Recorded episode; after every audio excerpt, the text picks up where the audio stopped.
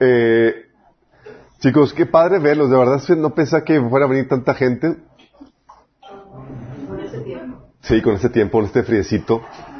Pero pues aquí bien, bien consentido todos ustedes con la calefacción, chocolatito caliente, panecito y una buena predi. Ah, bien.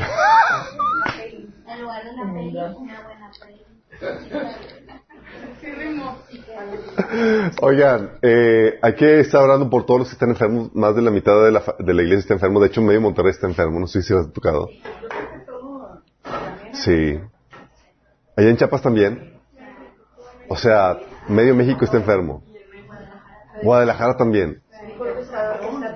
O sea, medio mundo también. Oye, no, sí, es, digo, um, por favor, sí, ah, para que estén orando por, por la iglesia, los que están enfermos y los familiares y demás, hay que estar orando para, para que el Señor nos sane, restaure nuestros cuerpos. Sabemos que hay eh, médicos que Dios ha puesto y hay procesos naturales que Dios ha establecido, eh, sus leyes naturales que nos ayudan a, sanar. Um, pero hay mucha gente que, por ejemplo, hay unos enfermos de gripa normal, otros de influenza y también eh, alergia y también hay de eh, enfermos de, de COVID. Pero muchos enfermos de COVID, chicos, no saben qué hacer, no saben qué protocolos tomar. Eh, si no saben, por favor, eh, pueden contactarnos los de la iglesia o pasen la voz para recomendarles eh, remedios eh, para tratar el COVID. A gran parte de nosotros ya nos dio. Entonces ya, ya tenemos callo con eso. Una de las cosas más complejas con el COVID, no sé si lo llegaron a experimentar, es la perturbación espiritual con la que viene acompañado. Es interesante. Eh, hermanas y hermanos ahí como que hablando de que el temor, la, la, opresión, las pesadillas y, demás está muy intenso. Por todo lo que se está sucediendo en el mundo, chicos. Pero bueno, hoy vamos a ver el- eh, la sesión 8 del patriarcado. Va a estar muy interesante. Vamos a comenzar con una oración. Amado Padre, damos gracias, Señor, por el privilegio de, que nos da, Señor, de venir a reunirnos, Señor, aquí a este lugar, para alabarte, exaltarte, Señor, para bendecir tu nombre, Padre. Señor, queremos disponer nuestro corazón para aprendernos eh, más de ti, Señor. Ábranos, danos sabiduría. Habla a través de mí, Señor. Cubre cualquier deficiencia que pueda tener, Padre. Y te pido, Señor, que bendigas a los que están aquí presentes y a los que nos están sintonizando y escuchando esta predicación donde quiera que estén. Señor, que sea tu Espíritu hablando, Padre, transformándonos por el poder de tu palabra, Señor. Te lo pedimos en el nombre de Jesús. Ok, vamos a la lección 8, chicos. Ha estado largo el trayecto. La verdad, esta serie es de improviso, no lo tenía planeado ni agendado. De esas que nada más quería dar una, una temática para aclarar un asunto que onda con el liderazgo de las mujeres y pues el Señor que te, que te avienta, ¿no? Pero estaba muy interesante. Y creo que este tema es,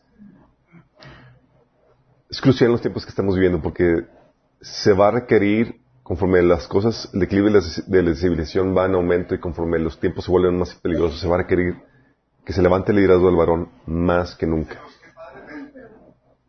Sí.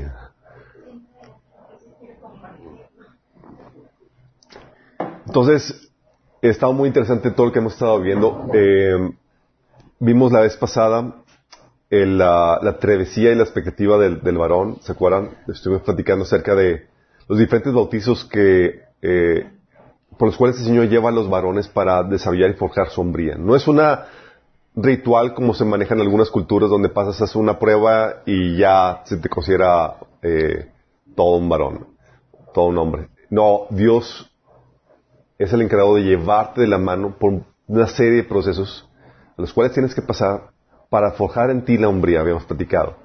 Y platicamos también de las expectativas que Dios tiene para ti como varón. ¿Sí? ¿Y por qué está forjando todo eso en tu vida? Porque a ti van a correr para sabiduría, para consejo, para ánimo, para instrucción, para fortaleza. Y tú tienes como varón que proveer todo eso. Asume. Tremendo peso de, responsabilidad. Sí, es tremendo el peso de responsabilidad. Pero nosotros nos apoyamos en Dios. Tenemos todos los recursos en Cristo para poder realizar todo lo que se demanda de nosotros. En medio de esta situación, chicos, eh, nos, vemos nos estamos enfrentando a una guerra contra el varón, y eso es lo que vamos a estar platicando el día de hoy. hay una guerra de, hoy en día, y ya lleva gestándose desde hace varios años, una guerra de Satanás contra los diferentes géneros, contra los dos géneros, no diferentes, porque lo salen con su listado. Dos, sí. Contra los dos géneros, sí. Y el enemigo se ha enseñado contra la mujer y contra el hombre, pues en su diseño, chicos, reflejan la gloria de Dios. Y el enemigo odia a Dios y todo lo que refleje su gloria. De hecho, Él viene a destruir la gloria de Dios en la creación, trayendo el pecado del desorden y demás. La mujer refleja la belleza, la ternura y el misterio de Dios. El hombre refleja la fortaleza, la valentía y la sabiduría de Dios. Y ambos en Cristo reflejan la complementariedad y la unidad que hay en la misma Trinidad, chicos. Sí. Por eso cuando la Biblia menciona de que se dejará al, hombre, a su padre y a su madre y se unirá a su mujer y serán una sola carne, serán un solo ser, está dando una referencia a la Trinidad cuando Jesús decía que mi padre y yo uno somos hablando de esa unidad sistémica. El enemigo odia eso, odia esa unidad, esa complementariedad, odia que los ambos géneros podamos reflejar la gloria de, Dios en todo su esplendor. Y se ha desatado una guerra contra el varón. Dice, oye, es una guerra contra ambos sexos, sí, pero está estratégicamente apuntada contra el varón. Sí. Porque si ataca el varón, la mujer queda expuesta. Por su función de protector del varón, si se tumba el varón, la mujer queda vulnerable a los ataques del maligno, los ataques del enemigo. Y está sucediendo hoy en día, chicos. El hombre que fue diseñado para proteger y darle lugar apropiado a la mujer, tenemos ahora con los movimientos feministas y LGTB defendiendo la participación de hombres biológicos que se creen mujeres a que desplacen a las mujeres en los deportes, en certámenes de belleza, supieron el caso de en España, y, las expone en los a situaciones de riesgo en baños públicos y hasta en cárceles. Han, ha habido situaciones donde, oye, hombres biológicos que se creen mujer entran a baños de mujeres y, ha habido situaciones de abuso ahí, e incluso, no se supieron noticia hace tiempo de a un, hombre biológico que eh, se sentía mujer y lo metieron a las cárceles de mujeres. Lo metieron a la cárcel de mujeres. ¿Qué creen que pasó, chicos? ¿Que lo violaron? No. Resultó que él terminó violando a su, a su compañera de celda. Sí. Por eso es, oye, si taco a la cabeza, si taco al varón, si taco al, que se encarga de proteger a la sociedad y a, la cultura, eh, ya puedo atacar con facilidad a la mujer. Y es lo que está sucediendo. Los hombres que deberían estar defendiendo a las mujeres ante este atropello no están haciendo nada, porque el enemigo ha tenido éxito en su guerra contra los varones. Y también, obviamente, la sociedad queda expuesta, no solamente las mujeres, la sociedad en general. Y eso habían platicado que es una señal de decadencia que se está, es una señal de decadencia de que la sociedad se está desmoronando. Cuando, oye, el hombre no se está levantando para defender a la sociedad, cuando el hombre ya está en un declive, comportándose más femeninamente, habíamos platicado que es parte del proceso de declive de la sociedad. Lo que, y lo que está haciendo, se está haciendo a nivel general en la sociedad es que se está desincentivando la hombría. Los rasgos de valentía, fortaleza eh, y demás que, que caracterizan al hombre se están desincentivando adrede, chicos. No sé si llegaron a ver hace unos meses eh, un comercial del ejército militar de Estados Unidos y el, comercial de la CIA salió, fue muy controversial. Nadie supo eso. ¿Cómo te imaginas, oye, es un, comercial para reclutar a, militares? ¿Tú te imaginas, oye, va a ser algo que incentiva la, la hombría y demás y todo eso? Nada que ver. Ponen el comercial una niña criada por dos mamás, eh, presentándolas como modelos fuertes, que lucharon por la libertad. Y en el, en el ejército, esta chica encuentra una forma donde probar su valentía y sombría, la niña. Sí. Eh, poniendo o llamando a, las mujeres a que son las que son las fuertes, las que están luchando por la libertad. también hubo otro comercial de la CIA, en donde era un gay hablando de cómo ha encontrado en la CIA un lugar de aceptación y refugio a su preferencia sexual. Sí, ahí les puse las referencias. Y lo interesante caso es que ese- esos comerciales fueron, obviamente, la crítica y, y la, la rencilla en los medios de comunicación y en varios comenta- comentaristas, eh, porque lo estaban contrastando contra el reclutamiento en Rusia, chicos. Tú veías a, los, la- a los comerciales de reclutamiento militar en Estados Unidos y eran todos afeminados. Sí, sí, y el ejército así como que, ah, pues sí, yo aquí, y, aquí en otro lugar, y chido, y bueno. Acá los de Rusia, te pongo un diálogo del, del comercial de Rusia. Dice, es- está la, ponen imágenes de, de guerra y de, eh, obviamente de maquinaria militar y demás, y eh, aviones volando, y eh, se escucha la voz del niño y dice, ¿por qué papá tuvo que partir? Y la mamá contesta, partió para asegurar nuestra supervivencia. ¿Por qué no puede quedarse donde estaría aquí a salvo?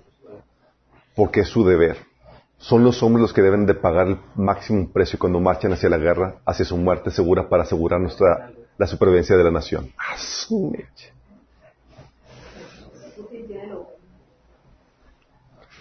¿Te imaginas las diferentes actitudes y demás? Unos acá, machín, hombres poniendo su función, y acá poniendo a afeminados y a, eh, mujeres al frente.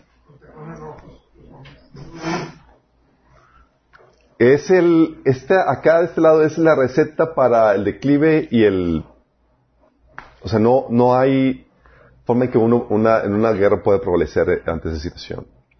Entonces tenemos que se, se está dando eso. ¿Por qué? Porque por el declive de, los varones en la sociedad, se está quedando la sociedad expuesta.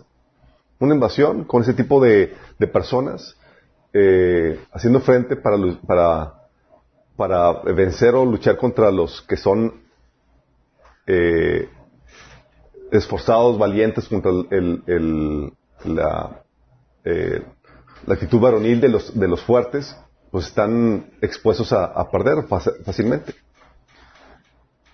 En medio calorcito. Um, en medio de esa guerra, chicos, tenemos la guerra de Satanás contra el varón llevada a cabo desde varios frentes. La guerra desde, en la crianza. Tenemos, podemos pagarle el clima, amor? Tenemos el perfil de del niño que es muy diferente a las niñas en muchos aspectos, chicos. El aspecto de, de que es típico niño es desorganizado, inquieto, ruidoso, difícil de manejar. Las niñas son más sumisas, más bien portadas y demás. Sí. Obviamente con sus debidas excepciones. Pero se reprende o se, o se cataloga al niño así en su, en su forma natural de comportarse como si estuviera descompuesto o que estuviera enfermo. De hecho, hay niños que, que por su inquietud los empiezan a medicar. Sí. Se lava el comportamiento de las niñas, se desprecia el comportamiento de los niños. Y aunado a eso tenemos la falta de figura paterna en el proceso de crianza que viene a dar una, a mermar el, el proceso de desarrollo de hombría en los, en los varones. Tenemos la guerra en la crianza, tenemos la guerra también en el matrimonio, chicos. Oye, hay una oposición así de forma eh, consensual el, por parte de, de las mujeres que han sido influenciadas por el mundo a que el varón ejerza su función de autoridad. Así tal cual, sí, a que ejerza su función de autoridad. Si el varón es asertivo, da órdenes a su casa o pide cuentas, se le acusa de un tirano machista. Tal cual, sí. Y el hombre se le relega por lo mismo a dejar que las, las cosas en su casa, en su hogar, funcionen sin su dirección y su- sin su liderazgo, limitándose solamente a proveer. Y a veces ni a eso. ¿Por qué? Porque si ejerce su liderazgo, si se quiere imponer, si quiere poner su voluntad, es, se le ve como una usurpación, como un abuso de autoridad. Tenemos también la guerra en la sociedad, chicos. En general, con, por ejemplo, en- desde las escuelas. Psicólogo Michael Thompson hizo la observación de las escuelas diciendo que el comportamiento femenino es el estándar que se busca en las escuelas y a los niños se les trata como niñas defectuosas. Imagínate. Y les puse la referencia acerca de un, eh, ahí de un video que hicieron el estudio de cómo hay una discriminación sistemática en las escuelas contra los varones. Y todo por cuestión de asuntos biolo- eh, ideológicos, cómo eh, fomentan eh, la actitud femenina tanto en las evaluaciones como en el plan educativo, sí, en detrimento de, de- la hombría de los varones. Los varones, chicos, están siendo muy atacados en muchos frentes, sí, y no es de extrañarse, el enemigo sabe que si tumba la cabeza, tumba todo. Los varones, por el ataque del enemigo, eh, son muy atacados en muchos aspectos, pero por ejemplo, tú puedes ver este ataque en varios ah, asuntos como el hecho de que viven menos comparados con la mujer, promedio cinco años menos. Los hombres son dos veces más dados a caer en el alcoholismo que las mujeres. Son más afectados por las drogas, mueren por sobredosis dos veces más que las mujeres. Son presa de más fácilmente de las adicciones de, sobre, de videojuegos cometen más suicidios. El 77% de los suicidios son cometidos por varones. Sí. La mayoría de las estadísticas aquí son de Estados Unidos, chicos. En México no hay muchos est- estudios que se realizan, entonces los tomamos de ahí, pero son muy similares. Eh, dentro de los ataques de los varones puedes ver también que son los que más cometen, los que más crímenes cometen. Más del 90% de las personas en prisión, ¿quién crees que son? Varones tienen el peor desempeño académico, tienen menos menciones honoríficas, son los que menos se gradúan de preparatorias, van menos a las universidades. Sí, ahorita las mujeres, la mayoría son las que tienen, eh, eh, ocupan los mayores o obtienen los mayores eh, doctorados y son los que se, eh, son la ya la mayoría en, en humanidades, en carreras de humanidades, leyes, medicina ganan por mismo menos por la, por la, por la baja educación. Son los que más toman medicamentos por lo- dolor y antidepresivos. Son los varones son los que eh, son eh, se casan menos varones se casan y menos se mantienen casados. Sí, de hecho hay una dice donde, oye, por, tanto, ¿por qué tanto joven soltero? Es una tendencia general.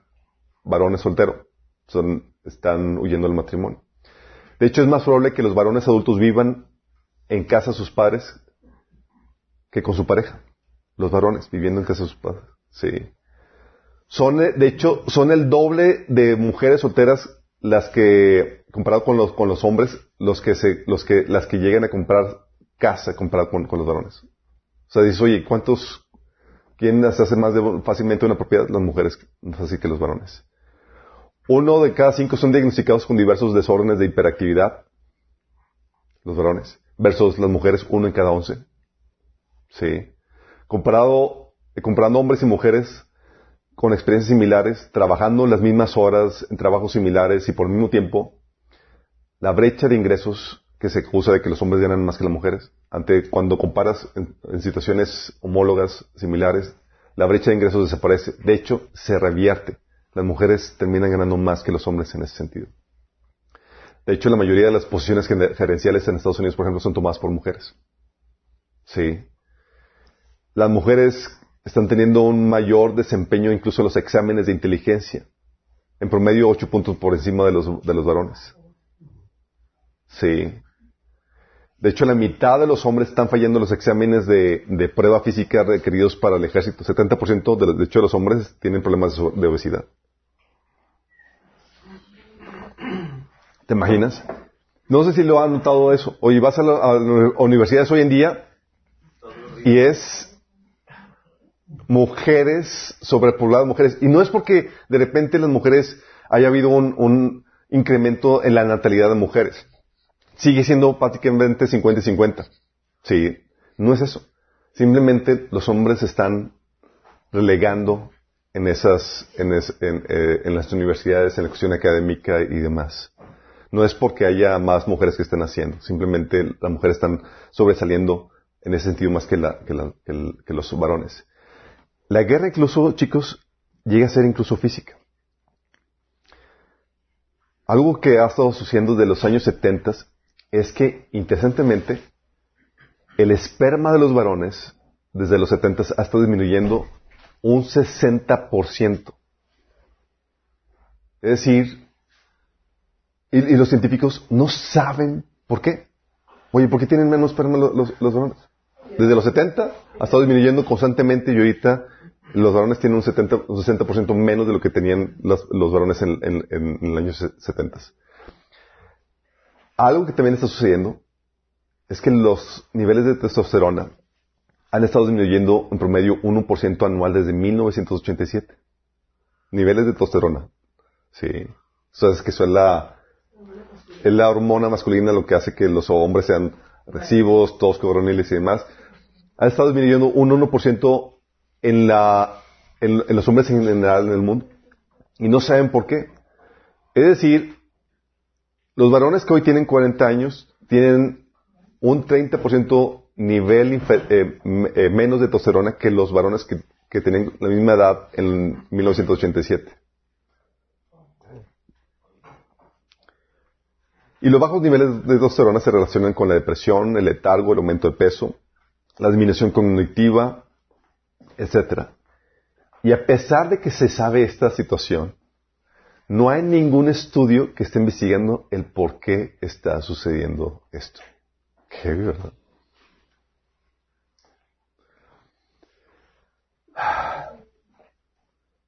Está bien, bien grueso darte cuenta de eso. Ah, y aún así se acusa de que los varones son los más privilegiados, las mujeres son las víctimas y demás. Aún, obviamente ambos son muy atacados por el enemigo. Pero la posición de, de, de ser cabezas y ser los fuertes, obviamente se, se da una fachada de que, de que los hombres ahorita son los que tienen una posición privilegiada en muchas cuestiones. Cuando no es así. Están siendo sumamente atacados. Pero todo esto, chicos, es una guerra espiritual. Es una guerra espiritual contra el varón. No es una persona, no es un grupo. Son potestades demoníacas que están queriendo destruir la sociedad, la iglesia, la familia. Y el centro de ataque que se realiza es atacando al varón, atacando la cabeza. Sí. Hay varias formas de ataque que el enemigo realiza. Uno es el espíritu de confusión de identidad y el otro el espíritu jezabélico.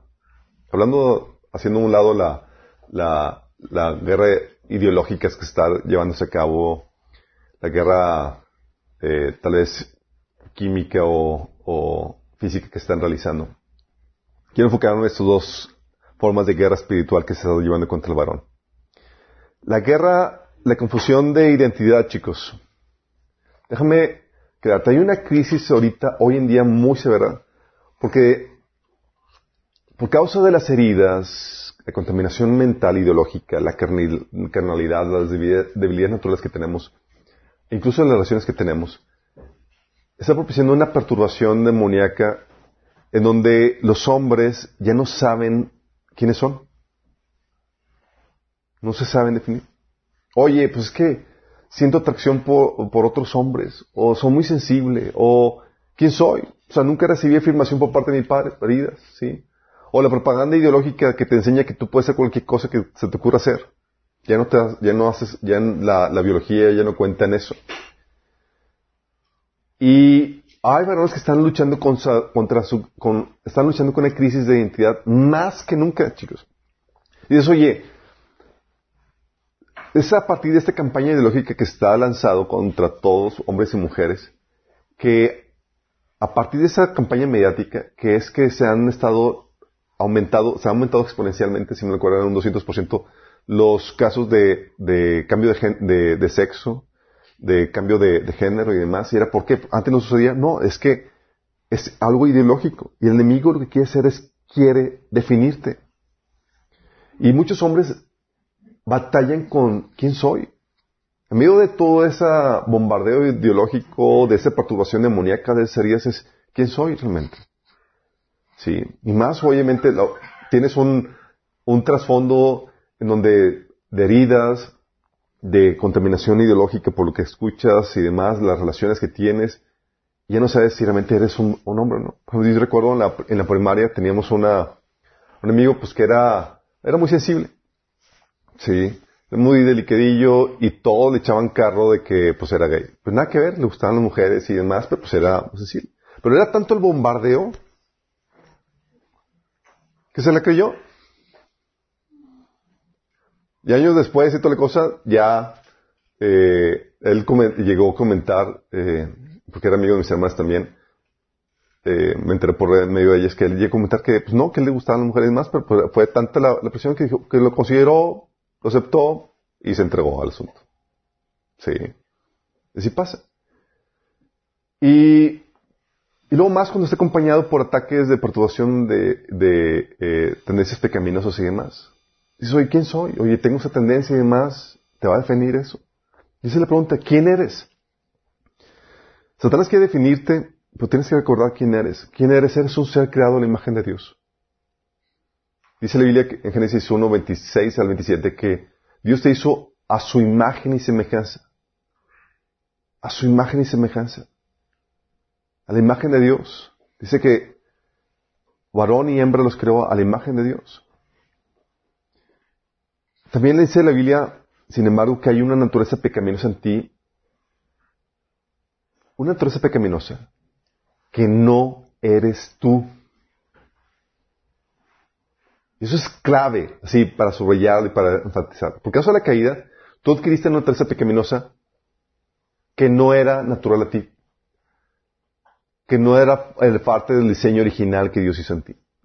Es una naturaleza pecaminosa que no eres tú. De hecho, Pablo lo pone de esta forma. Romanos 7, del 14 al 20, al 20 dice.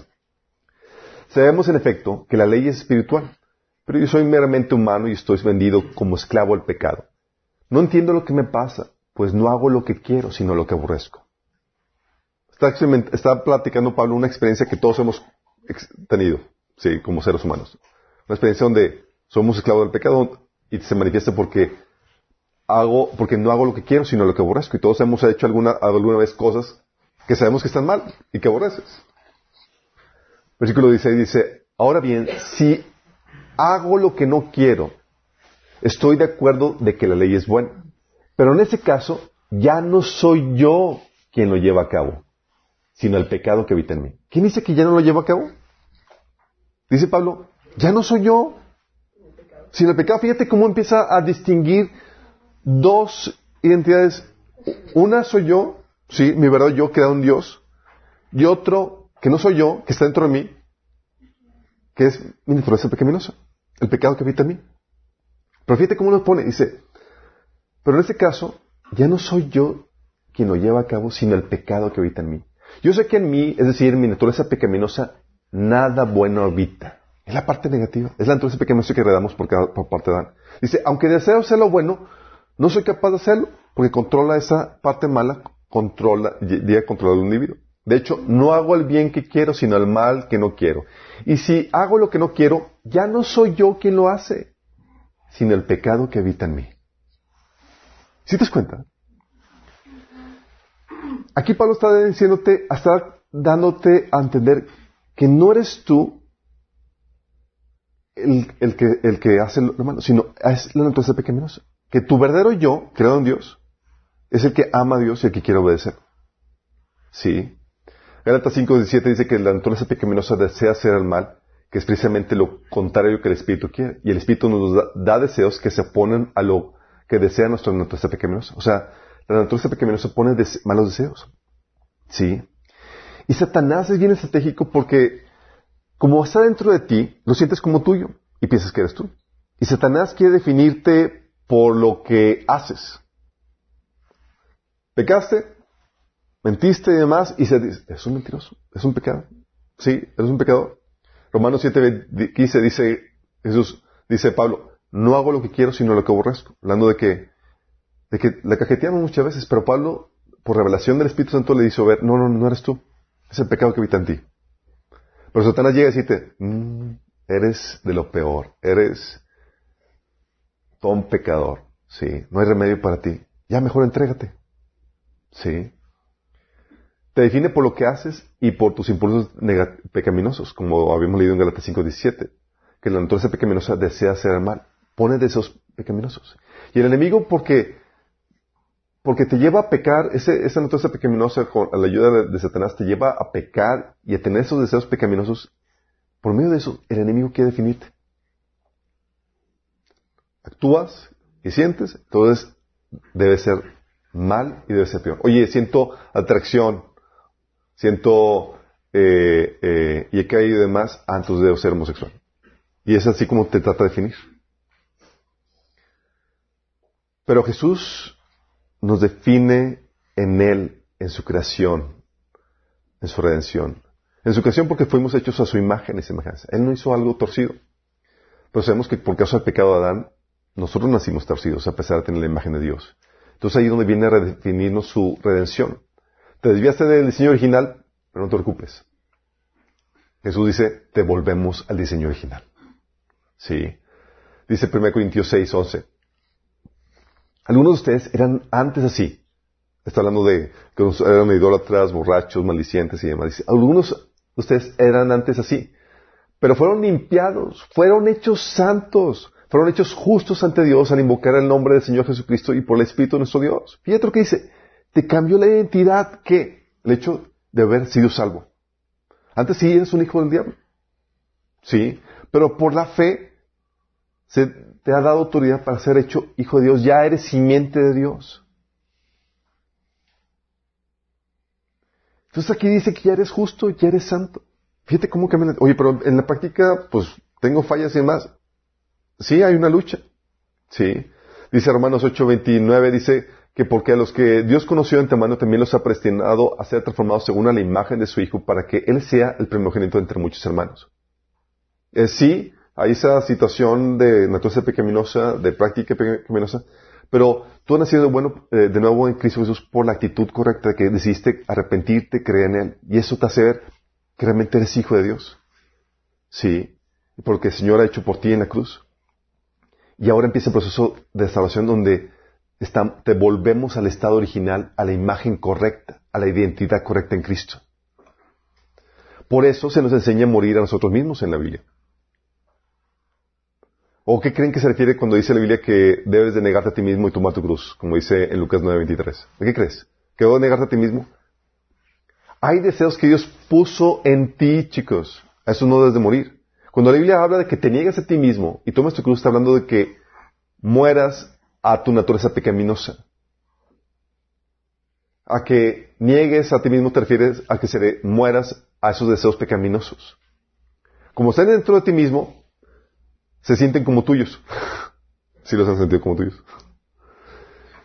Pero el enemigo dice, eh, es eso lo que tienes que negarte. Y el Señor nos lleva a una negación continua que a la carne, a la naturaleza pecaminosa. Por eso dice Galatas 5:16, andad en el Espíritu y no satisfagáis los deseos de la carne. O Colosenses 3:15 que dice, así que hagan morir las cosas pecaminosas y terrenales que se echan dentro de ustedes. ¿Por qué es eso? Aquí la situación es que terminamos convirtiéndonos en aquello que abrazamos. Es decir, terminamos creyendo, si crees en las mentiras del enemigo, te entregarás a, esa naturaleza pecaminosa. Pues eres tú al final de cuentas, ya lo creíste. Y vas a dejar que te domine por completo entonces. Pues soy esto, y ya te entregas. ¿Para qué luchar contra ti mismo en ese sentido? Contra lo que, contra lo que eres. Pero si crees en la verdad de Dios, le declararás la guerra a aquello que te quiere convertir en algo que no eres. Todo aquello que suponga a la imagen de Cristo que Dios quiere forjar en ti. Y la disyuntiva cae en, dos bandos. En el, bando de Dios, donde es o creo lo que Dios dice acerca de mí, para que me defina la palabra de Dios, o creo lo que Satanás dice de mí, basado en mi naturaleza pecaminosa y en mis actos pecaminosos. Si me dejo definir por mi naturaleza pecaminosa, por mis impulsos pecaminosos, el enemigo ya ganó la batalla. ¿Sí? Y es lo que quiere hacer el enemigo. Quiere definirte. Y muchos han caído en eso. De hecho, ¿por qué crees que hay muchos que caen en homosexualismo, lesbianismo y demás? Ah, es que, pues, tenía esta, esta, esta tendencia y pues la acepté, la abrazó. Porque para el mundo es, naciste así, con esa tendencia. Pero todos nacemos con alguna tendencia, chicos. Muchos nacen con la tendencia de mentirosos, otros mujeriegos, otros y demás, y, no es como que la Biblia nos enseña a abrazar eso, nos enseña a luchar en contra eso porque no somos, no son lo que realmente somos nosotros en Cristo. No, somos, no, somos, no son la imagen original de Dios. Y en Cristo nos da las herramientas para luchar contra esa corrupción de imagen. contra esa desviación. Sí. Es como que, oye, naciste enfermo. Sí, nacimos enfermo. El hecho de que naciste enfermo, te vamos a dejar así. No, pero para saber si estás enfermo tienes que tener la imagen correcta de una persona saludable. Y en Cristo sabemos cómo es una persona saludable. Y se te puede dar el medicamento para sanar eso. Sí, no es que Dios te haya hecho así. Que por causa del pecado original tenemos una enfermedad que tiene que ser curada y solamente se cura con Cristo. Entonces ahorita hay una, hay una guerra contra la identidad, obviamente atacando a hombres y mujeres. Y si no sabemos cómo obtener esa identidad, la cual es un cambio de ideología, pero también es un proceso de sanidad, porque muchas veces puedes tener la ideología correcta, puedes tener la ideología correcta, pero si no has sanado las heridas, no vas a poder creer enteramente lo que la Biblia dice acerca de ti. Vas a tener que sanar esas heridas. Muchas veces es una cuestión de perturbación, chicos. Porque te relacionas, dice la Biblia en Corintios 15, que las malas compañías corrompen las buenas costumbres. Y habíamos platicado ante de perturbación que cuando te relacionas con una persona, no solamente te relacionas con la persona, sino que te relacionas contra los demonios de esa, de esa persona. Muchas veces por, tocado ver situaciones o casos donde eh, varones heterosexuales, casados, con hijos y demás, por, por relacionarse con personas eh, con, eh, homosexuales y demás que frecuentaban bares gays y tal cosa, terminaron convirtiéndose. Sí. Y no eran así originalmente, pero se expusieron al ambiente. Y los demonios no van a estar ahí nada más viéndote, van a meterte la mentalidad, van a tratar de persuadirte, de seducirte al mismo pecado de la gente que, con la que te estás juntando. Sí, entonces va a haber una confusión de identidad. Pero otro espíritu, chicos, que está bien grueso, es el espíritu de Jezabel. Espíritu de Jezabel. Ay, chicos. Saben, en la guerra contra, en las guerras, diferentes guerras espirituales que el Señor me ha puesto, que he tenido que librar, he, tenido que librar con, eh, diferentes, con diferentes entidades demoníacas. Una de ellas es eh, el espíritu de religiosidad, que se opera por medio de los líderes religiosos, buscando controlar, manipular a la grey, a la, gente que, va a las iglesias, con el propósito de cortar cualquier fruto que pueda dar para Dios, tus ministerios y demás. Y ese es un espíritu terrible, horrible, o sea, de los más fuertes que me ha tocado. Pero el otro espíritu, también, sí, codiándose en, en, esto que es terrible, es el espíritu jezabélico. Híjole. Espíritu jezabélico. Tiene el nombre de la famosa Jezabel, que era la esposa de Acab. No es que el demonio se llame así, así le pusieron porque se caracterizó o tomó control de esta chica llamada Jezabel. ¿Cuál es su nombre verdadero? ¿Quién sabe? La verdad ni me interesa preguntarle. Pero opera de esa, opera eh, por, pero sabemos cómo, cómo opera. Y es un espíritu de control y manipulación que elimina el liderazgo del varón en la familia, en la iglesia, en la política. Fíjate, es un espíritu de control y manipulación que elimina el liderazgo del varón en la familia, la iglesia, la política, donde sea. Y todo comenzó, chicos, no con Jezabel, con Eva. Con Evita Perón. No, Eva, la, de Génesis. ¿Te acuerdas cuando pecó, pecaron Adán y Eva y demás? Dios le dijo a la mujer, haré más agudo el dolor de tu embarazo y con dolor darás a luz.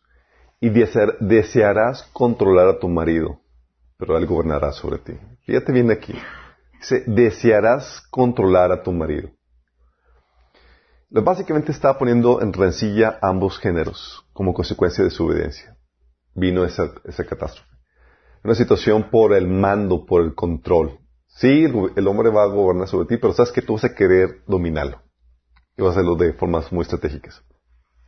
Esa situación, que es parte de la naturaleza pecaminosa, que es un espíritu de rebeldía, al final de cuentas, que está en el hombre y la mujer. Pero esa situación se acentúa con el operar de demonios, que doblan la voluntad del varón por medio de la mujer. Una cosa es naturaleza pecaminosa, chicos, se puede lidiar con eso. Pero ya cuando empieza un, cuando entra un ente demoníaco a operar por, por medio de esa naturaleza pecaminosa, es, oh my goodness. Sí. Ah, La Biblia nos enseña en, en Efesios 6, 12 que nuestra lucha no es contra carne y sangre, sino contra poderes, contra autoridades, contra potestades que dominan este mundo de las tinieblas, contra fuerzas espirituales malignas en las regiones celestiales. Que no es contra la persona. Es que mi esposa, es que esta mujer. No, no, no. Hay un espíritu operando en esa persona, aprovechando las debilidades o la naturaleza pecaminosa que hay en esa persona. ¿Sí? El enemigo puede entrar, chicos, en las personas. ¿Te acuerdas? Oye, Judas ya tenía una situación de desagrado con Jesús, ¿se acuerdan? Pero si a ese desagrado, si a esa naturaleza pecaminosa viene Jesús a, digo, viene el enemigo a ayudar, ¿te imaginas lo, delicado que se puede convertir el asunto? Así como Judas, Lucas 22, 3 dice, entonces entró Satanás en Judas, uno de los doce, al que llamaban el Iscariota. Entró. O sea, hay gente que puede ser poseída por un demonio, donde si ya tenía una tendencia natural pecaminosa, esa se reafirma y se fortalece para hacer cosas más terribles. ¿Sí? Si Judas se la pensaba, con Satanás ahí ayudándolo dentro de él, con la mano cintura lo entregaba. ¿Sí? Puede entonces entrar en personas, también puede llenar nuestro corazón con cosas malas. Puede llenar tu corazón. ¿Cómo llena Satanás tu corazón, chicos?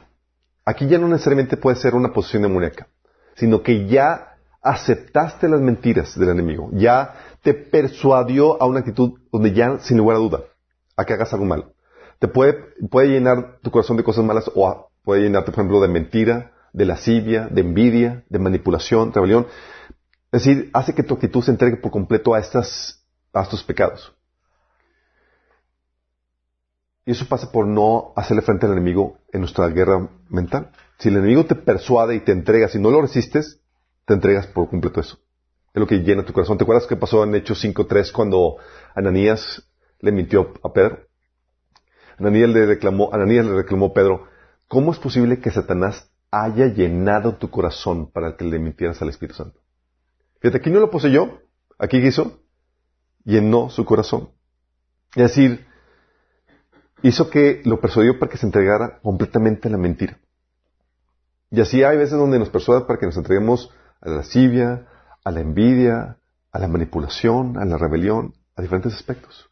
¿Sí? Por no hacer la guerra en los corazones contra el, enemigo. Y tienes el caso de eso, chicos, con el caso de Salomón, sí, con el espíritu Jezabel, que es uno de los primeros casos. No comenzó con Acab, el esposo de, de, Salomón, digo, de la esposa, la esposa de, de Acab eh, con Jezabel, sino eh, hay casos anteriores como el caso de Salomón. Salomón tuvo la fama de mujeriego, cual nunca uno, alguien hubiera, sensei, era el máster. Dice la Biblia en Primera Reyes 11, el 38, del 3 al 8, dice, tuvo 700 esposas que eran princesas y 300 concubinas. 700 esposas, chicos. Yugo desigual por mí. Sí. El yugo desigual, exactamente. Y 300 concubinas. Dice, todas estas mujeres hicieron que se permitiera su corazón. Ya sabemos cómo opera la posición demoníaca. Y si, oye, rendías culto a los ídolos, si había prácticas eh, idólatras, eh, ocultistas y más, pues sabes que es una persona que seguramente tiene demonios. Sí. Eh, muchas de estas mujeres con las que se casaban eran de culturas o sociedades paganas que tenían esas prácticas. Eran, eran mujeres poseídas, chicos. Sí, cuando tú te relacionas con alguien, no solamente te relacionas con la mujer, te relacionas con los, los amiguitos que trae. Sí. Y tú piensas, ah, bien machín, yo soy bien sabio. Dice, en efecto, cuando Salomón llegó a viejo, o sea, cuando ya estás en un momento de debilidad, dice, sus mujeres le permitieron el corazón de modo que siguió otros dioses y no siempre fue fiel al Señor su Dios como lo había sido su padre David. Por el contrario, Salomón siguió a Astar, Astarte, diosa de los Sidonios, y a Moloch, el detestable dios de las amonitas. Este dios, chicos, es el que sacrificaron niños. Así que Salomón hizo que lo que ofende al Señor y no permitió, no permaneció fiel a, él como su padre David. Fue en esa época cuando en una montaña al este de Jerusalén, Salomón edificó un altar pagano que Mos, el estable dios de Moab, y a, otro a Moloch, el despreciable dios de, de los amonitos. En esos altares sacrificaban niños, chicos. Y Salomón así, con, ah, pues, con tal de agradar a sus mujeres. Lo mismo hizo en favor de sus mujeres extranjeras para que éstas pudieran quemar incienso y ofrecer sacrificios a sus dioses. Y hasta era la misma reina del cielo. ¿Se imaginan eso, chicos? Y dices, oye, ¿qué pasó con esa, ni su, ni su sabiduría, chicos? O sea, tú puedes saber que está algo mal. Tú puedes saber. Pero la problemática es que cuando empieza el espíritu jezabelico, tú no solamente estás lidiando con la persona, no es, una- no es un intercambio intelectual. Estás hablando con entidades demoníacas que están operando detrás de persona. Y lidiar con eso es, requiere, sobrepasa tu capacidad intelectual y de sabiduría. Estás hablando de una guerra espiritual, donde que es una, eh, hacer guerras en oración y buscando al Señor que te ayude con eso. El caso, obviamente, por excelencia es el caso de acá. Ahí puedes ver el operar de Jezabel de una forma gloriosa. Porque aquí no fueron cientos de mujeres para lograr convencer a un varón que era virtuoso y sabio. Aquí está hablando una sola. Y se hizo garras al rey. Puedes ver eso en 1 Reyes 16 del 29 al 33 que dice, Acab, hijo de Omri, comenzó a gobernar Israel en el año 38 del reinado de Asa, rey de Judá, y reinó en Samaria 22 años. Sin embargo, Acab, hijo de Omri, hizo lo malo a los ojos del Señor, pero aún, pero aún más, ah, peor aún que todos los reyes anteriores.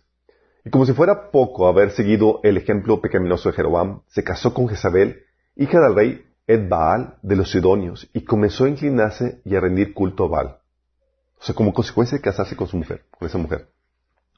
Primero construyó un templo y un altar a Baal en Samaria. Luego levantó un poste dedicado a la diosa Cera.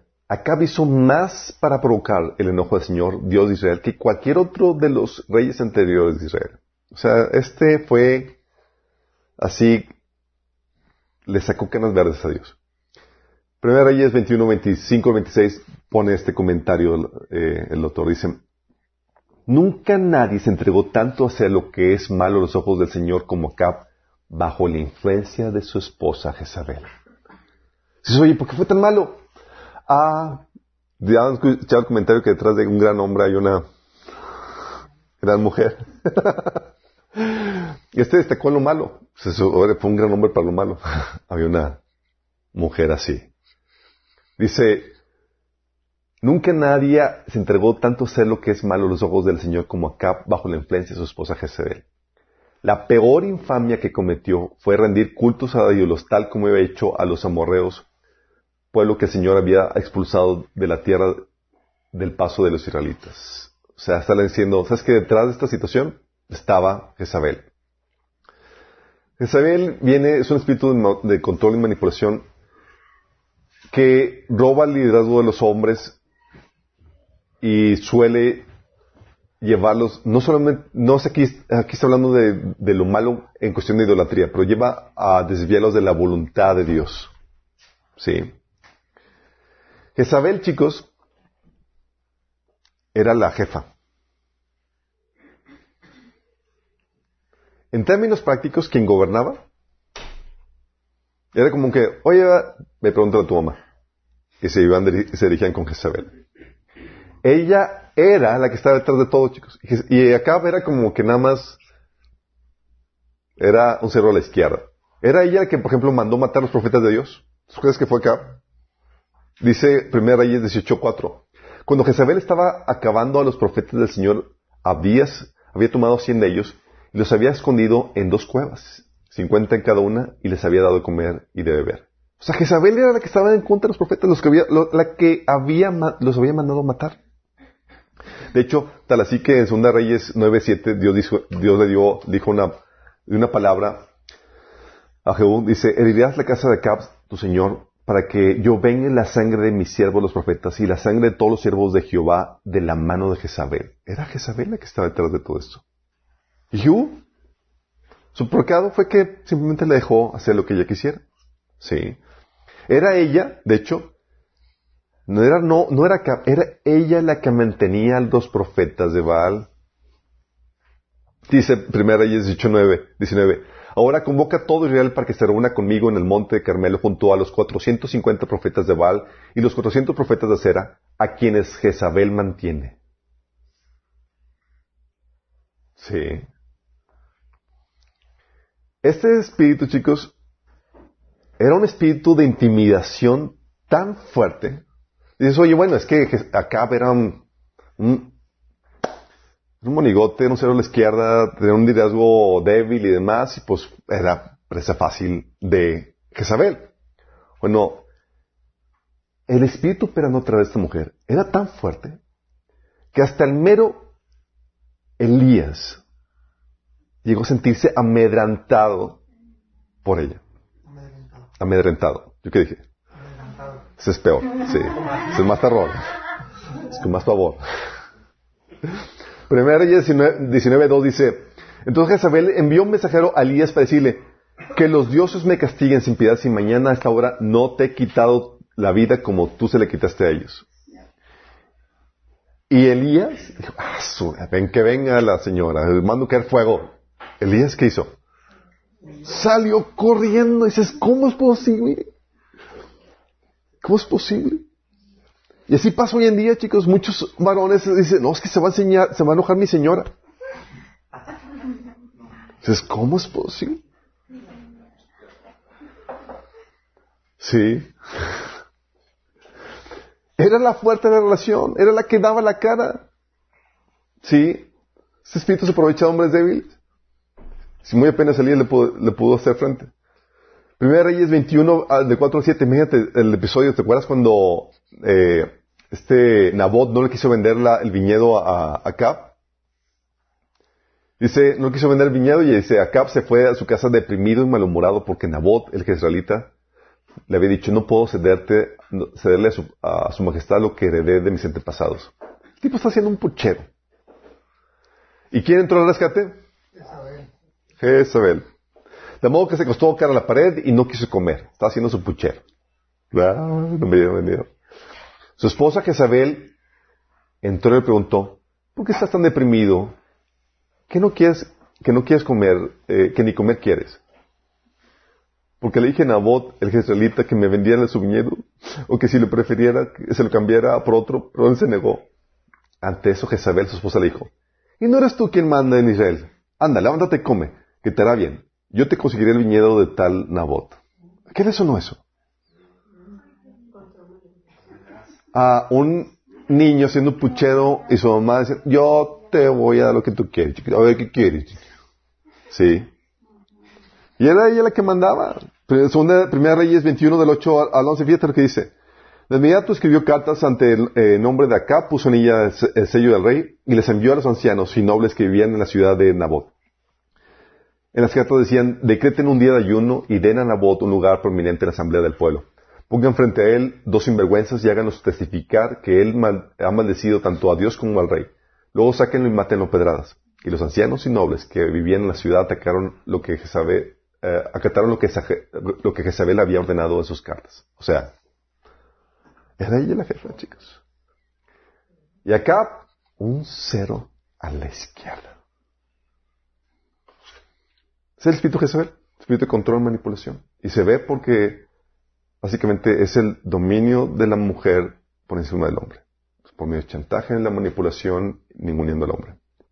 Lo grueso de este asunto, chicos, es que como es un espíritu, ¿qué crees que pasa? Se hereda. ¿Sabes qué pasó? ¿Tú crees que todo se acabó con Jezabel cuando murió? No. ¿Sabes qué pasó? Bueno, resulta en la historia que Josafat tomó la hija de Jezabel para dársela a su hijo Joram. En varias versiones. Joram o Jorán o Yoram. Sí, como diferentes se manejan. Pero su hijo Joram. Dijo, ah, pues, Segunda de, de Crónicas 18.1. Josafat disfrutó de muchas riquezas y de gran estima y de gran estima e hizo una alianza con Acab, rey de Israel, al dar a su hijo, su hijo Joram, Joram, en matrimonio a la hija de Acab. ¿Saben cómo se llamaba la hija de, de Acab? La hija de Jezabel. Jezabelita. se llamaba Atalía. Talía. Digo, no Talía, eh, está bien. Atalía. Que hay una cierta relación ahí, chicas, ahí de Cantabria. Sí. Imagínate, todo comenzó con la prostitución de, de, Josafat. Josafat, que era un rey que temía a Dios y toda la cosa, tenía sus defectos, y entre los defectos es que se unió con Acab, hizo alianzas con él. Y él ayudaba a, a este Acab, a, fue con él incluso a la guerra. ¿Se acuerdan? Eh, en, en 2 Corintios 18, del 2 al 3, eh, se unieron en guerra y eh, salieron de la guerra porque estuvo a punto de perder el pellejo ahí en eh, su vida en, medio de esa guerra. En segunda de Crónicas 19, del 1 al 2 llega y el Señor lo reprende le dice, ¿por qué habrías de ayudar a los perversos y amar a los que odian a Dios? Debido a lo que has hecho, el Señor está muy enojado contigo, la, la reprensión. Porque él, para él era, pues yo me junto con gente aquí que se raíz así conmigo, de élite real y toda la cosa, y quiso hacer alianzas con ellos. El Señor estaba enojado porque una persona aborrecible para Dios. ¿Sí? Y fue reprendido. O sea, y en su, en su fidelidad a Dios, se le ocurrió tomar una de las hijas de Jezabel y dársela a su hijo. Hijos. Como resultado, la influencia de Jezabel pasó a los reyes de Israel en Jerusalén por el matrimonio de su hija con Joram. Imagínate, tienes a una Jezabelita ahora ejerciendo influencia en los reyes de, Jerusalén. Dice, según de Crónicas 21 del 4 al 6, dice, cuando murió Josafat lo enterraron con sus antepasados en la ciudad de David. Después su hijo Joram lo sucedió en el trono. Cuando Joram se afianzó firmemente en el trono, mató a todos sus hermanos y algunos de los otros líderes de Judá. Joram tenía 32 años cuando subió al trono y reinó en Jerusalén ocho años. Sin embargo, siguió el ejemplo de los reyes de Israel y fue tan perverso como el rey, Acab, porque se había casado con una de las hijas de Acab. Así que Joram hizo lo malo a los ojos del Señor. ¿por qué fue tan malo? Por su esposa, la hija de Jezabel.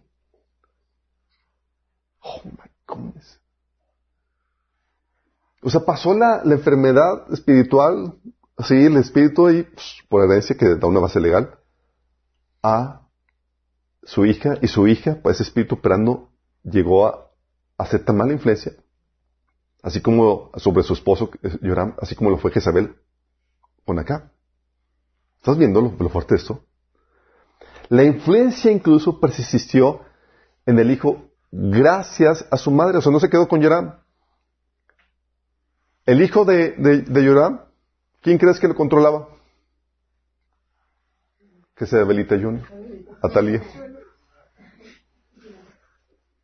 Segunda Crónicas 21, 16 al 19, o sea, no solamente influenció a su, a su marido para que se convirtiera en Acab 2, sino que influenció a su hijo. Dice, después el Señor incitó a los filisteos y a los árabes, pueblos que vivían cerca de los etíopes, para que atacaran a Joram. Marcharon contra Judá, derribaron sus defensas y se llevaron todo lo que había de valor en el palacio, incluso a los hijos y a la esposa del rey. Solo quedó con vida Ocasías, el menor de sus hijos. Después de esto, el Señor afligió a Joram con una enfermedad intestinal incurable. Cada día empeoraba y al cabo de dos años se le salieron los intestinos por causa de, su enfermedad y murió con terribles dolores. Uno podría checarle la causa de esa enfermedad a su esposa que lo indujo a hacer lo malo. Su pueblo no hizo gran hoguera funeraria para honrarlo como se, le había, hecho con sus antepasados. Fíjate aquí, entonces murió este Joram de- con los intestinos y demás por juicio de Dios, gracias a su esposa, y llegó al poder Ocasías, el hijo menor de este Joram. Entonces el pueblo de Jerusalén eh, proclamó como siguiente rey a Ocasías, el hijo menor de Joram, ya que ban- bandas de saqueadores que llegaron con los árabes habían matado a todos los hijos menores, mayores. Por eso Ocasías, hijo de Joram, reinó sobre Judá. En el versículo, en el capítulo 22 de 13 a 4 dice, Ocasías también siguió el mal ejemplo de la familia del rey Acab, porque su madre lo animaba a hacer lo malo. O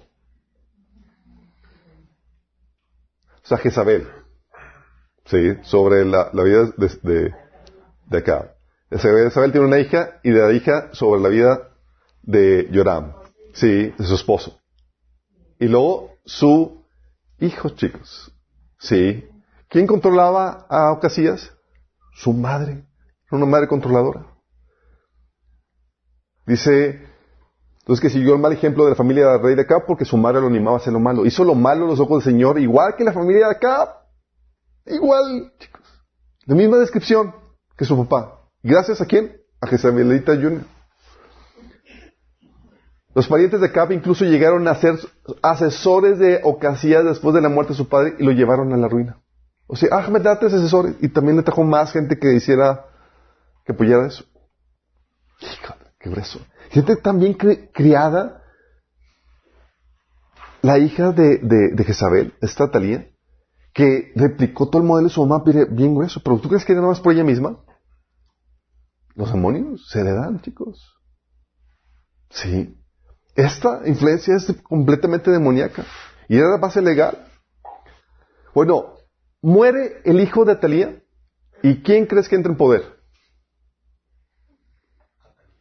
Atalía misma. Atalía.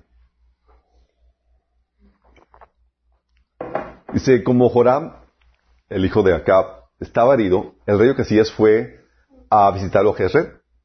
Sí. O sea, fue a visitar a al, a su primo.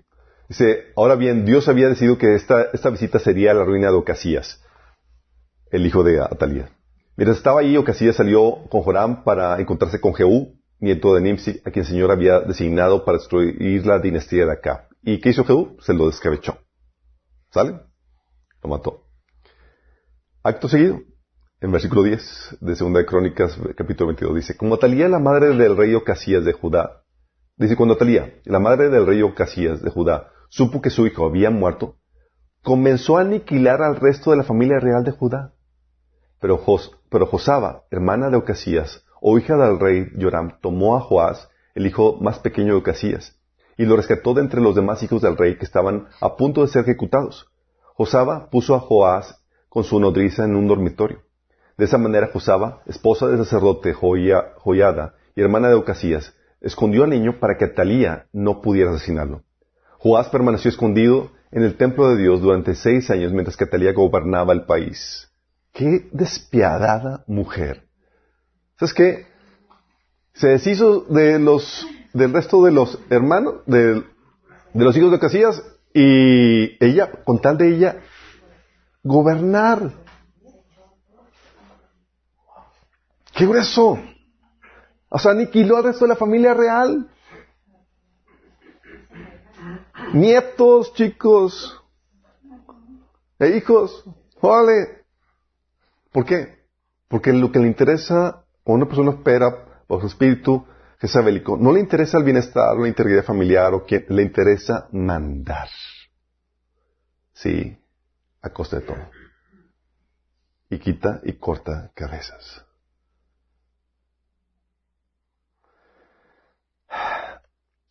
¿Cómo se revirtió esto? Bueno, el hijo tuvo que ser criado. Mm, el hijo tuvo que ser criado lejos de la influencia de su abuela. El sobreviviente tuvo que ser criado lejos de la influencia. Vamos a quitar, sí. Y criado por el sacerdote Joyada. Tuvo que Dios revertir la mala influencia que venía desde Jezabel para cortar con la maldición.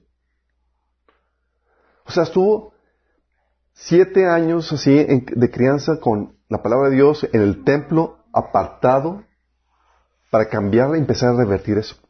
Dice en 2 Crónicas 22.12 que Joás permaneció escondido en el templo del Señor durante seis años mientras Atalía gobernaba el país. Dije siete, eran seis. Y no es, no es sino hasta que el nuevo rey, criado sin la influencia jezebélica, toma poder que Atalía muere. Muy simbólico. Muy simbólico. Dice 2 Crónicas 23.3. Joyada le dijo aquí está el hijo del rey, ha llegado el momento para que él reine. El Señor prometió que uno de, un descendiente de David sería nuestro rey. Entonces el, sacerdote Joyada presenta al hijo, ¿sí? Ah, y ahí fue donde sucedió, que sucedió, dice Joyada ordenó a los comandantes que estaban a cargo de las tropas, llévensela a, a, a a los, a Talía, eh, a los soldados que estaban en el guarda, del guarda frente al templo y mátenla en cualquier, eh, maten a cualquiera que intente rescatarla.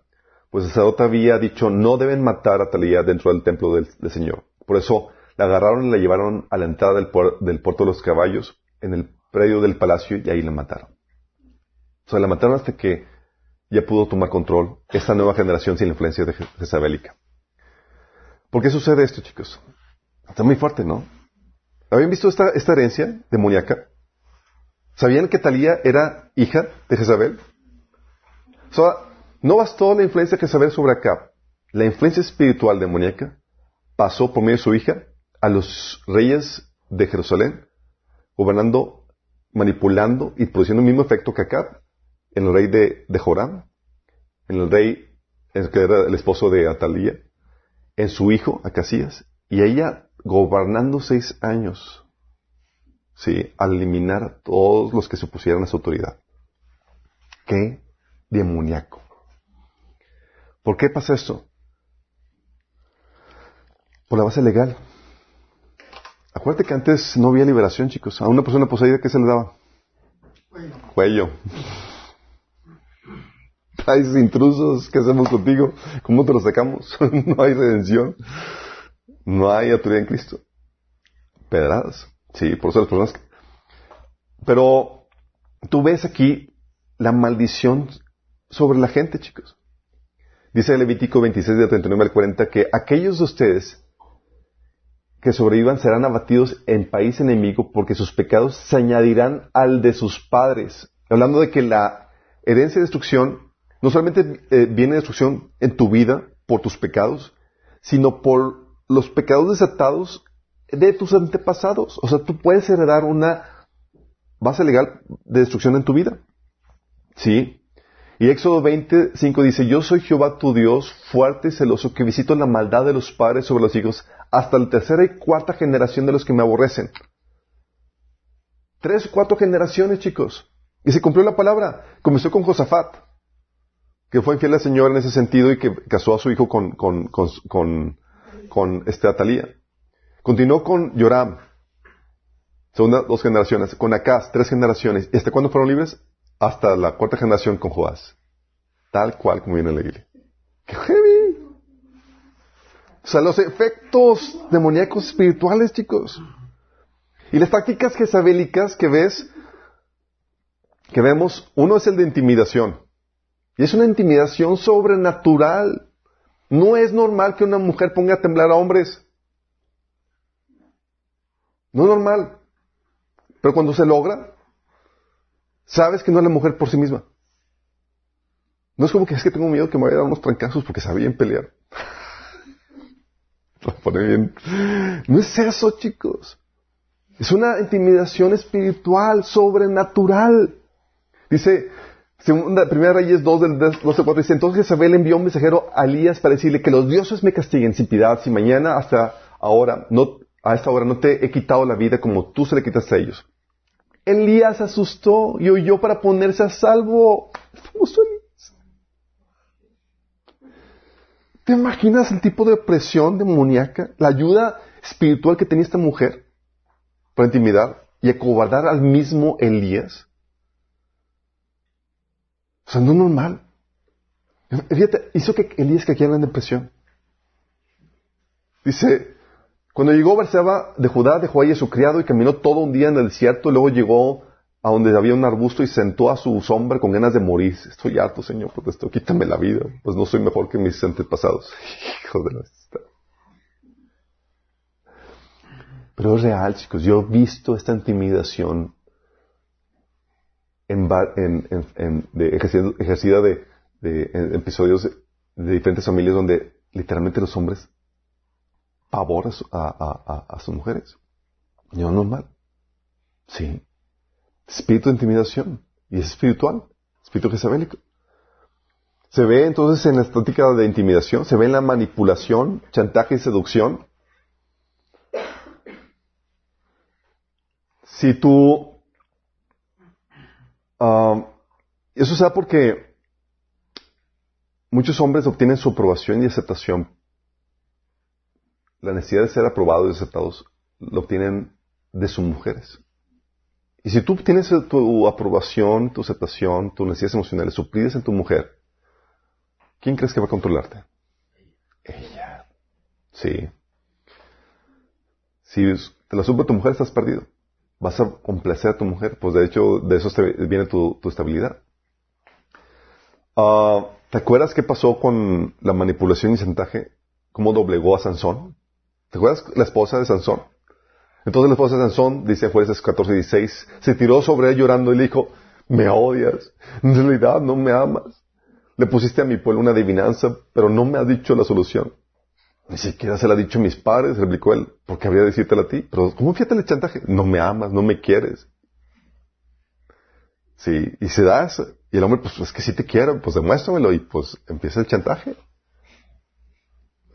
Se repitió en jueces, eh, en el capítulo 16 de ese mismo libro, versículo 5. Los jefes de los filisteos fueron a verle y dijeron, sedúcelo para que revele, te revele el secreto de su tremenda fuerza. ¿Y cómo puedes, cómo podemos vencer? De modo que la atemos y pongamos, y la pongamos sometido. Cada uno de nosotros te dará cien mil monedas. Dice, sedúcelo. ¿Te acuerdas? Em, ¿Qué fue lo que hizo?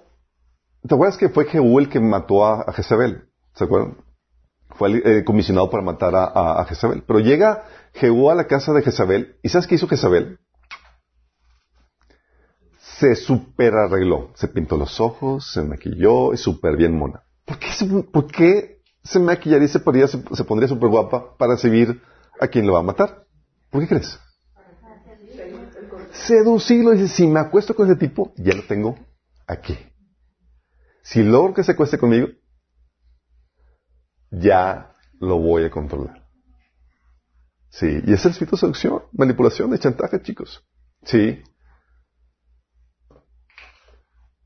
Este, en el versículo 15, con Salomón, dice, te dice, dice este, eh, ¿cómo se llama esta chica? Dalila. Dice, ¿cómo puedes decir que me amas si no confías en mí? Llevan tres veces que te burlas de mí y aún no me has dicho el secreto de tu tremenda fuerza.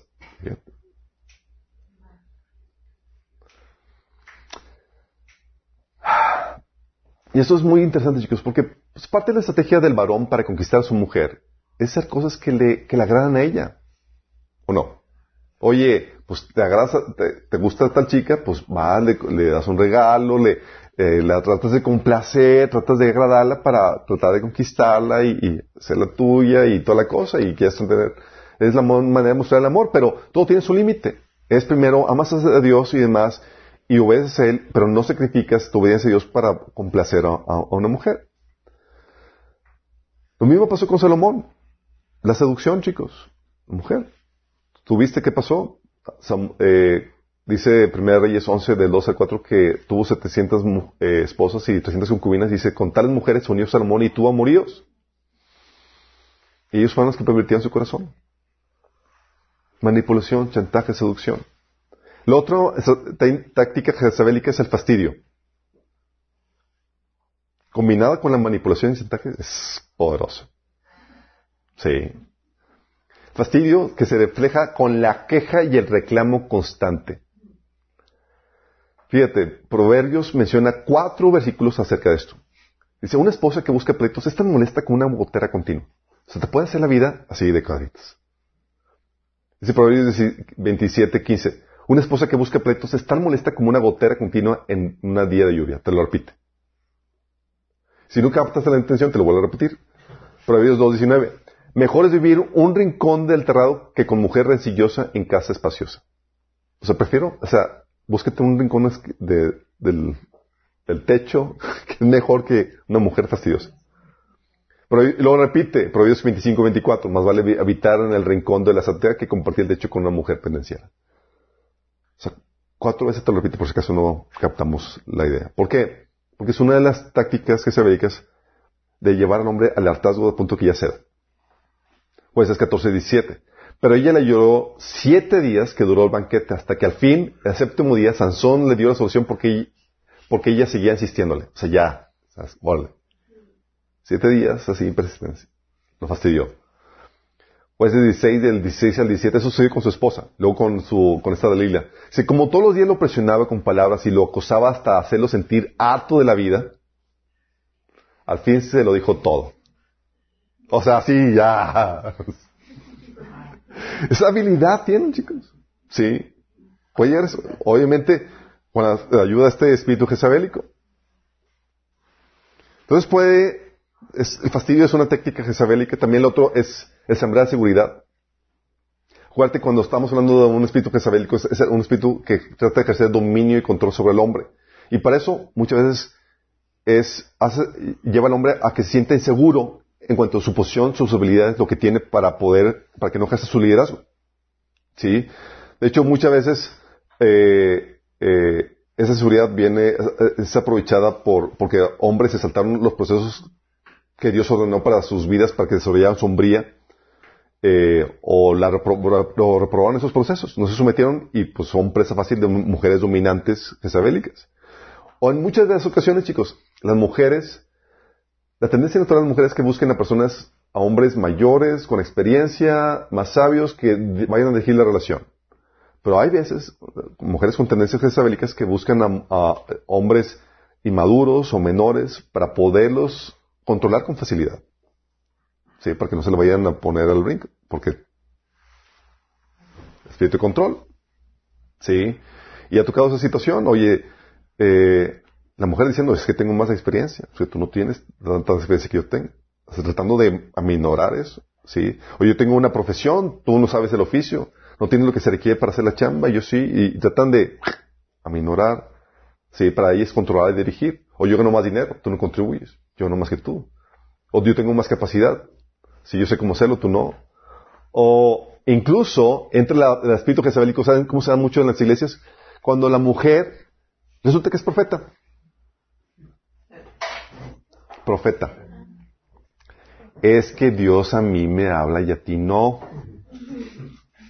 A mí Dios me dijo esto. Sí. Y como Dios me lo dijo, tú tienes que someterte a lo que Dios dice. Sí. Es sembrando inseguridad. O sea, a ti no te habla, a mí sí. Sí. Yo tengo la experiencia, tú no, yo sé más. o sea, espíritu de chantaje y manipulación que busca controlar. Sí. Yo tuve una situación con, yo fui, fui vacunado contra el espíritu jezabélico con una novia que tuve, que era así, me fue espíritu jezabélico tal cual, donde control, chantaje, y ella era profeta. Entonces, yo no, yo te- por mis heridas, yo no tenía, yo no escuchaba bien la voz de Dios, ni llamada, y, y ella, pues ella lo escuchaba. Pero no sabía que a quien escuchaba, pues era, así a veces a Dios y a, y a veces a otras entidades no tan celestiales. Entonces yo me sometí a eso, pues a ella, Dios habla, y el espíritu ese control. Y muchas mujeres, incluso en la iglesia hoy en día, chicos, con eh, incluso años de experiencia, me ha tocado decir, es que mi esposo no se quiere someter a lo que Dios me está revelando. Ah, su mecha. Su mecha.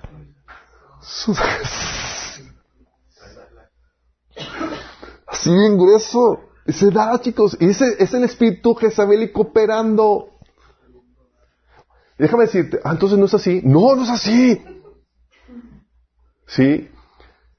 Cuando una mujer aborda a un hombre, sí le puede dar su opinión. Se invita a que le dé su opinión. Fun- Fungen como consejera. Sí. Y si yo le revelo algo, puede darle, "Sí, yo sentí esto, Señor. Perfecto. Sí.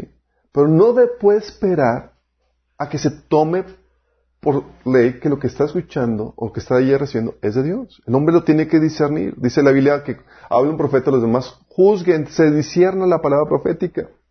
Porque pesa más el discernimiento que el don de profecía. Está por encima que la profecía. ¿Vamos? Pero a veces no, no validamos eso. Sí, y el hombre es, tengo que discernir, tengo que pensar, tengo que ser racional aquí. No puedo basarme en emociones, sentimientos, ni en cuestiones eh, espiri- espiritu, espiritualaicas. Ah, pero muchas veces también incluso llega la, mujer con espíritu jezabélico a, a tratar de dominar, sembrando inseguridad del hombre, pues, pues, eh, obviamente el, La mujer a veces le sabe todos los errores y demás y se lo recalca al varón para que sienta menos y sin autoridad moral para ejercer su liderazgo. Desacreditar. Es que tú tienes esto, esto y esto. Y es ¡ah! espíritu jezabélico. Sí, es que tú no tienes autoridad moral. No, el hombre no está en una posición de cabeza porque sea moralmente. Es una posición dada por Dios. Yo cometí ese error. Mi papá no era creyente ni nada. Entonces yo quise levantarme en contra de él porque me encontré yo era espiritual y Dios, mm, órale, sí. Eso es que, Dios lo respaldaba en sus decisiones. En decisiones obviamente que no contradecían la palabra de Dios, pero en su dirección él lo, lo- respaldaba. La otra forma en cómo opera la táctica jezabélica es volviendo al varón consentido, dependiente, maniado, castrado, irresponsable. No te preocupes, yo hago todo por ti. Yo me encargo. Sí. Aquí está tu Jezabelita para hacerse cargo de ti. Estás llorando, estás triste. Yo te voy a sacar, voy a dar lo que quieras. Sí. Primera Reyes 21, de 4 a 7. ¿Por qué está deprimido mi niño? ¿Por qué no quiere comer?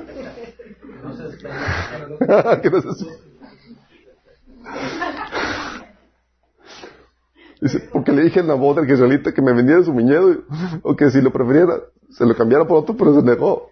Ante eso, Jezabel le dijo, ¿y no eres tú quien manda Israel? Y ella decía, no. Anda, levántate y come, que te, haré- hará bien. Yo te conseguí el viñedo de Nabot. Mm. ¿Y lo que hace Jezabelico? La mujer, espíritu Jezabelico. Yo me encargo, mijito. Y hacen niños maniados, controlados por su mamá. Irresponsables. Yo te lo arreglo. Ah, incluso esposas o esposos. ¿Sí? Oye, juntas de más, oye, citan al varón y mandan a la esposa. ¿Sí? O situaciones, situaciones de, de, situaciones chicos, me tocó una vez. Oye, la casa estaba, la casa estaba embrujada y estaban, había, eh, con embrujado me, fío que había espíritus médicos en ese caso por bases legales. Y estaban los dos en la cama del matrimonio y, y el esposo le dice, oye amor, escuché ruidos, porque vaya citas hombres. Y, y manda a la mujer, sí. Porque la mujer siempre le, le sacaba, entraba aquí en los apuros. Más espiritual. Una guerrera. Una guerrera y demás. O, oye, o citan al varón para hablar así entre patriarcas y relacionar eso, y va con la esposa.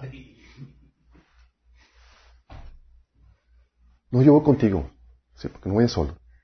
Sí, yo te yuyu. No. Espíritu jezabélico. Sí. Y hace que el hombre se sienta así protegido. Pero está maniado. Está castrado. Y la, sexta táctica jezabélica es el adoctrinamiento. Oye, que la Biblia dice, esposas someten a sus propios esposos como Señor. Y el enemigo dice, "Ese- ese versículo no aplica a ti. Sí. Tú debes ser como Débora. Te va acompañado. eh, acuérdense que para que pueda operar un demonio, no solamente eh, eh, los demonios te ponen el sentir, el deseo de gobernar, tiene que acompañarse para que permanezca ese sentir con una ideología, una forma de pensar para que se acentúe ese sentido de control, chicos. Entonces tiene que ir acompañado de una ideología que apoya eso. ¿Sale? Entonces va el adoctrinamiento acompañado para cimentar esa influencia demoníaca. Siempre va a haber ese adoctrinamiento. Los demonios, acuérdate, controlan a los seres humanos no solamente poniendo feelings, actitudes, sino poniendo la ideología que apoya esos feelings. ¿Sí? Tácticas jezabélicas. Así tú puedes distinguir ese espíritu demoníaco. ¿Cómo se llama el demonio? En realidad, quién sabe, pero sabemos que lo puedes distinguir de esta forma. ¿Cómo se quita este, este linaje? Si te das cuenta, porque vimos, hay espíritus jezabélicos que operan desde las madres criando a los hijos, ya castrándolos. ¿Sale? Creando a hijos papanatas que van a ser fácilmente manipulados.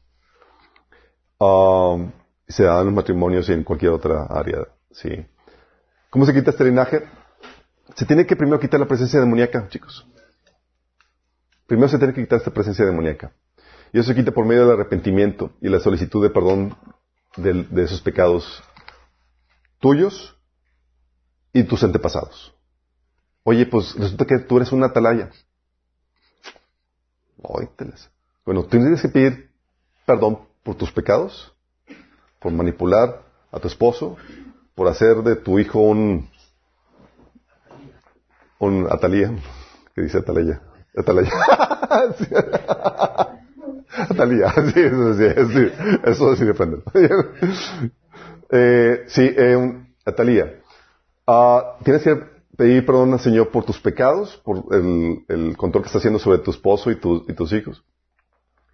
Eh, pero también por tus antepasados, por los pecados, por ejemplo, de tu mamá. Eh, Oye, viene tu mamá, tienes que pedir perdón por ello. Dice Levíticos 26, 40. Confesarán ini- su iniquidad y la iniquidad de sus padres por su prevaricación con que prevaricaren contra mí y también porque anduvieron conmigo en oposición. Fíjate, vas a confesar tu iniquidad y de tus padres para quitar esa base legal. Es una confesión tuya de tus antepasa- antepasados. Marcos 16, 17 dice, eh, obviamente confiesas tu pecado y tienes que echar fuera ese demonio. Sí.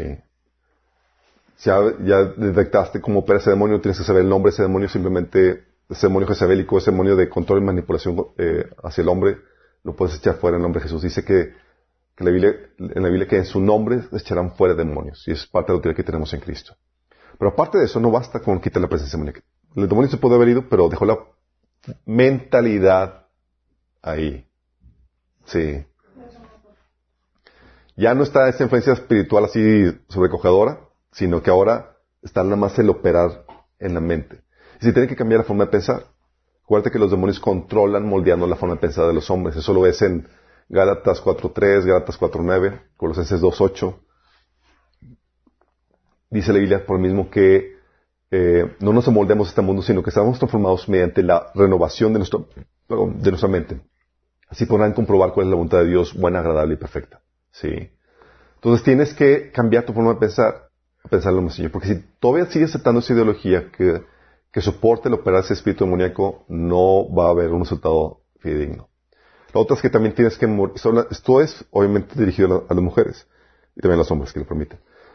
Y también tienes que morir de ti mismo. A tu nat- naturaleza pecaminosa que te incita a tratar de controlar a los varones. Sí. Y tienes que obedecer la palabra de Dios. Lucas 9:23 dice, y decía a todos, si alguno quiere venir en pos de mí, niegues a sí mismo, tome su cruz cada día y sígueme. Sí, es una naturaleza pecaminosa. No eres tú, es parte del tú distorsionado que heredaste de, de, de, de Adán y Eva. Y tienes que hacer la guerra a eso, para que surja la verdadera imagen de Cristo que está en ti. Tienes que negarte a ti mismo, tienes que hacer morir esa, esa, esa tendencia. Y obedece la palabra de Dios, como dice Efesios 4, digo 5, 22, esposas, sométanse a sus propios esposos como al Señor. Lo interesante del caso aquí, chicos, es que o a veces esto no es suficiente. Tiene que surgir un liderazgo que le haga al frente. Que le ponga un alto. Chan, chan, chan, chan. Para que el espíritu jezabélico opere, o la tendencia jezabélica, tiene, tiene que haber hombres débiles que le dan pie a que eso suceda. Sí. No es sino hasta que se levantan los tipos Zeus que Jezabel, el espíritu jezabélico, muere. Sí. Fíjate lo que pasó en eh, Segunda de Reyes 9 del 30 al 33. Cuando Jezabel, la reina madre, supo que Jehú había llegado a Jezreel, se pintó los párpados y se arregló el cabello y se sentó frente a una ventana. O sea, se puso guapa la chica. Pero si me lo, si me lo aviento, lo seduzco, me lo echo en la bolsa. Y a Dios le quito su hombría, le quito su poder y ya lo puedo controlar. Sí. Pero pues Jehú era un loco desalmado. Te dice que tiene un celo y una pasión por Señor bien intensa. Dice, cuando Jehú entró por la puerta del palacio, ella le gritó, ¿has venido en son de paz, asesino? Tú eres igual que siempre quien mató a su amo. Jehú levantó la vista, la vio en la ventana y gritó, ¿quién está de mi lado? Entonces dos o tres eunucos se asomaron a verlo. ¿Sabes qué son eunucos? Son personas castradas. Tírenla abajo, gritó Jehú. Así que la arrojaron por la ventana y su sangre salpicó la pared y los caballos. Y Jehú pisoteó el cuerpo de Jezabel con las patas de sus caballos. Fíjate, chicos. Antes se liberaba antes. Fíjate, ¿verdad? esto es muy simbo- esto es muy simbólico, chicos. No es sino hasta que llega un liderazgo fuerte que hace frente a este espíritu de control y manipulación en la mujer, que los eunucos adquieren el- la valentía para hacerle frente a Jezabel. Eunucos simbolizo- si- sim- que simbolizan a los hombres que han sido castrados, que han perdido su liderazgo por causa del liderazgo jezabelico. Sí. Es por medio de este liderazgo que se levanta, que hace que otros adquieran inspiración y que, se y que, y que puedan hacerle frente a este espíritu que se trata de operar por medio de la mujer. Algo similar sucedió con Esther, en el libro de Esther. ¿Se acuerdan qué pasó? Porque sabían que si no había un liderazgo fuerte que le haga frente, híjole, la mala influencia puede corromper a, a las personas y se pueden acobardar. Fíjate lo que pasó en Esther 1 del 15 al 21. ¿Te acuerdas que eh, el rey eh, había mandado a traer a Basti, la reina? Y Basti dijo, ah, no, no quiere ir. Órale, no quiere venir. Entonces el rey pregunta, hace, hace, consultó, dice, según la ley, ¿qué se debe hacer con la reina Basti? Al haber desobedecido la orden del rey transmitida por los, eunucos. Preguntó el rey. En presencia del rey de los funcionarios, Memucán respondió, la reina Basti no solo ha ofendido a su majestad, sino también a todos los fun- funcionarios de todos los pueblos de todas las provincias del reino. Porque todas las mujeres se enterarán de la conducta de la reina, y esto hará que desprecien a sus esposos, pues dirán, el rey Osuero mandó que la reina Basti se presentara ante él, pero ella no fue.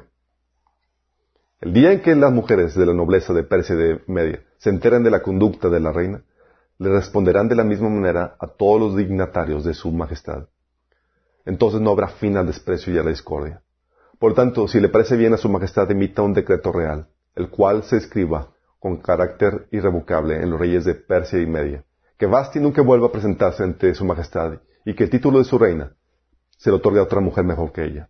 Así cuando el edicto real se dé a conocer por todo su inmenso reino, todas las mujeres respetarán a sus esposos, desde el más importante hasta el menos importante. Fíjate cómo la influencia de un liderazgo fuerte ocasiona que muchos hombres intimidados por sus mujeres pudieran hacerle frente a esa intimidación, igual que sucedió con el caso de Jehud, para poner en orden sus casas y familias.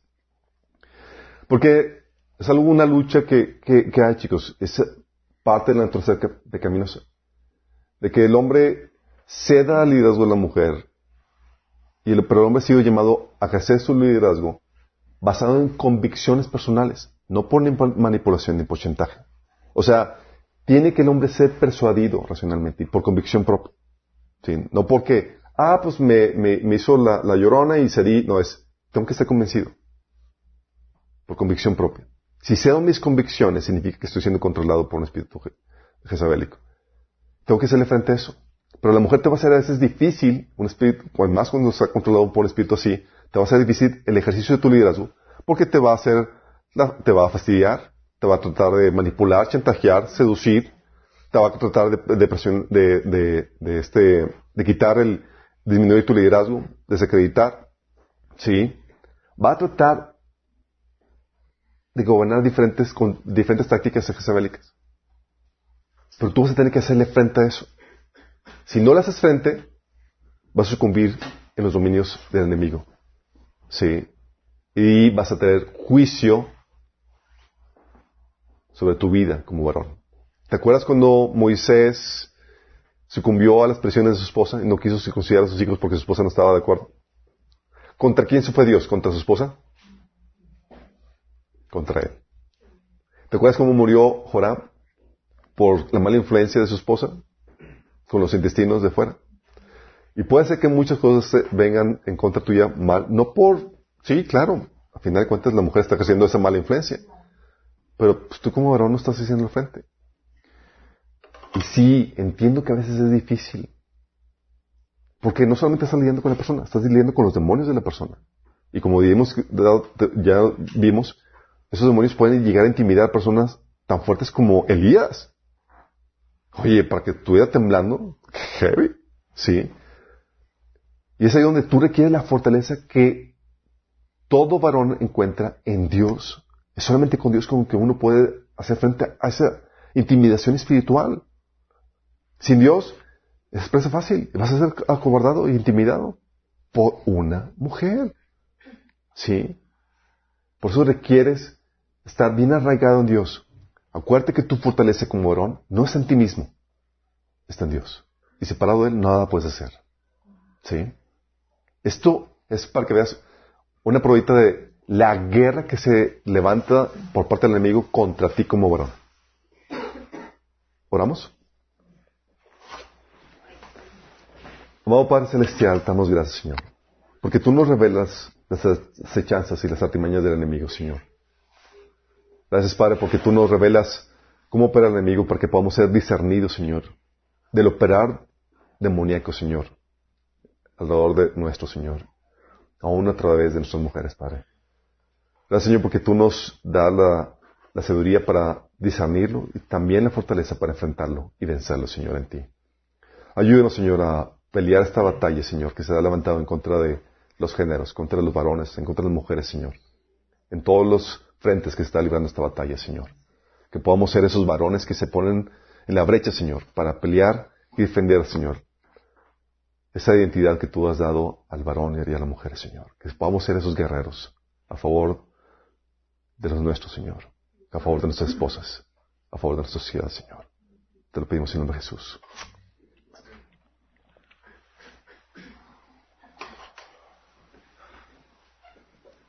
Me ayuden con el